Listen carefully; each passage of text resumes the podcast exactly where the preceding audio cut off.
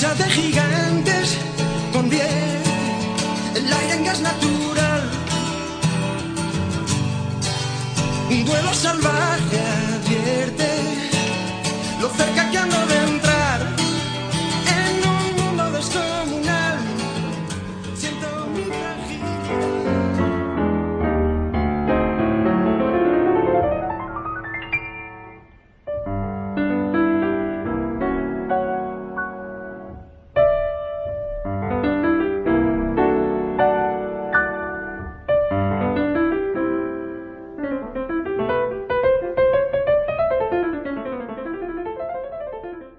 Informe 6.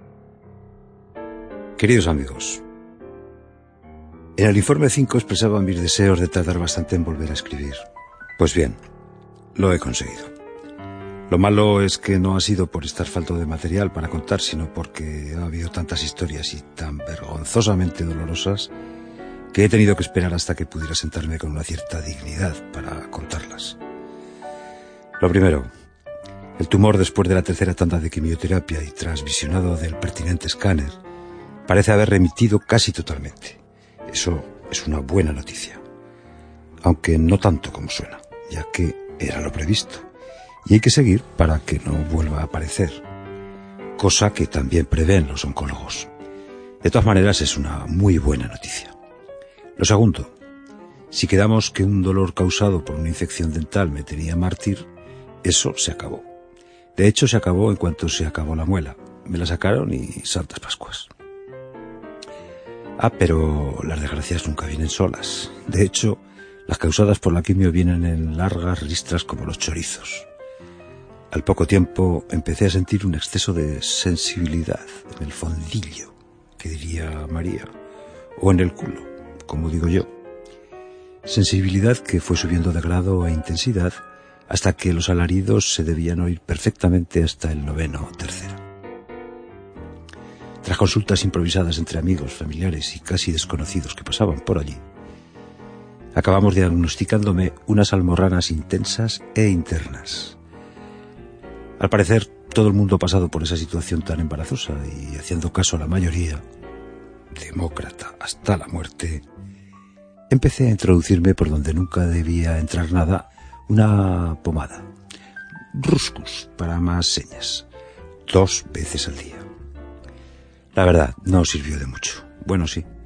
Sirvió para que un sábado por la noche y ante el desespero del dolor que seguía sin darse cuenta de las bondades del Ruscus, tuvimos que llamar al médico de urgencias. Este, bueno, mejor no hablar de este. El mejor consejo que me dio y que yo seguí a rajatabla fue que el lunes me acercara al ambulatorio y viera a mi médico de cabecera.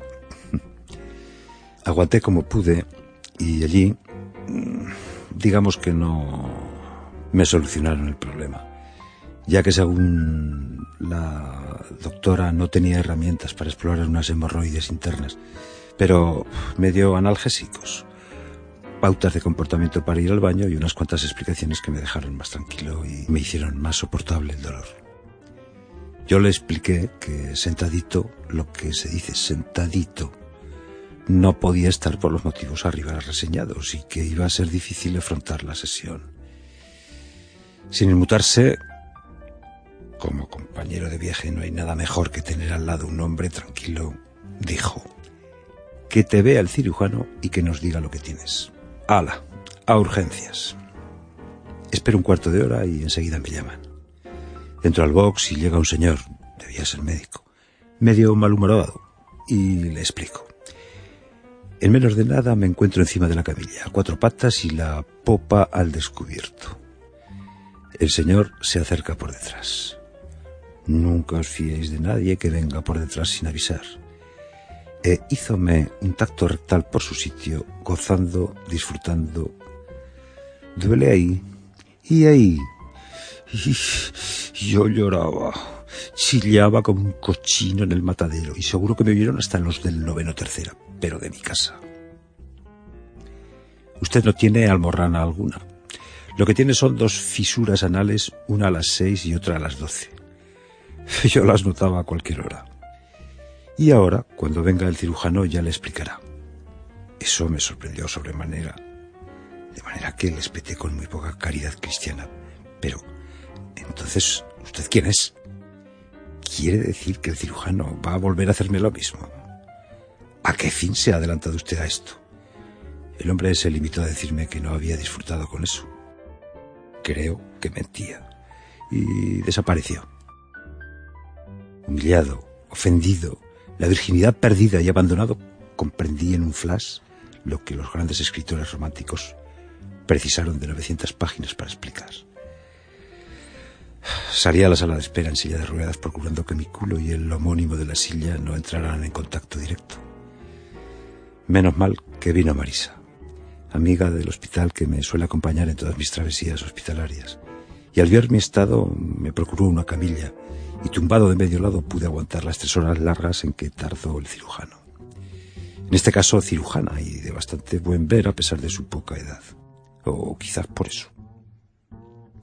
La señorita, amabilísima y muy competente, me trató con delicadeza. Comprobó las fisuras sin necesidad de tacto, lo cual demuestra que tuvo mucho tacto conmigo y me dio un tratamiento para ver si en un mes se cerraban para evitar el tener que operarlas. A partir de ese día con el tratamiento he ido mejorando poco a poco, hasta ahora que podría decir que esto está casi vencido. Prueba de ello es que llevo un rato sentado escribiendo el informe, cosa que hasta ahora no había sido posible. Pero conforme mejoraba la parte recta de mis intestinos, me volví anoréxico. No es broma, no. No me pasaba nada por la boca. Hubo días que los pasé con un plátano y un zumo industrial. Perdí kilos como un trastornado y sobre todo me he quedado con una debilidad extrema. Días enteros en la cama sin probar bocado. Por lo visto es otro de los efectos acumulativos de la quimio, con lo cual bienvenido sea o, no. Parece que se me va pasando y voy comiendo algo más. Según instrucciones médicas, tengo que comer lo que me apetezca, cuando me apetezca y que aproveche cosas de morro. me encanta mi oncólogo. Voy acumulando fuerzas y me siento mejor. Pero ahora he desarrollado una alergia, no, sé a qué, que me tiene todo el día estornudando y moqueando. Cada día trae su afán y cada quimio trae su ponzoña. Así, detrás de una cosa, otra. A ver en qué acaban las corizas.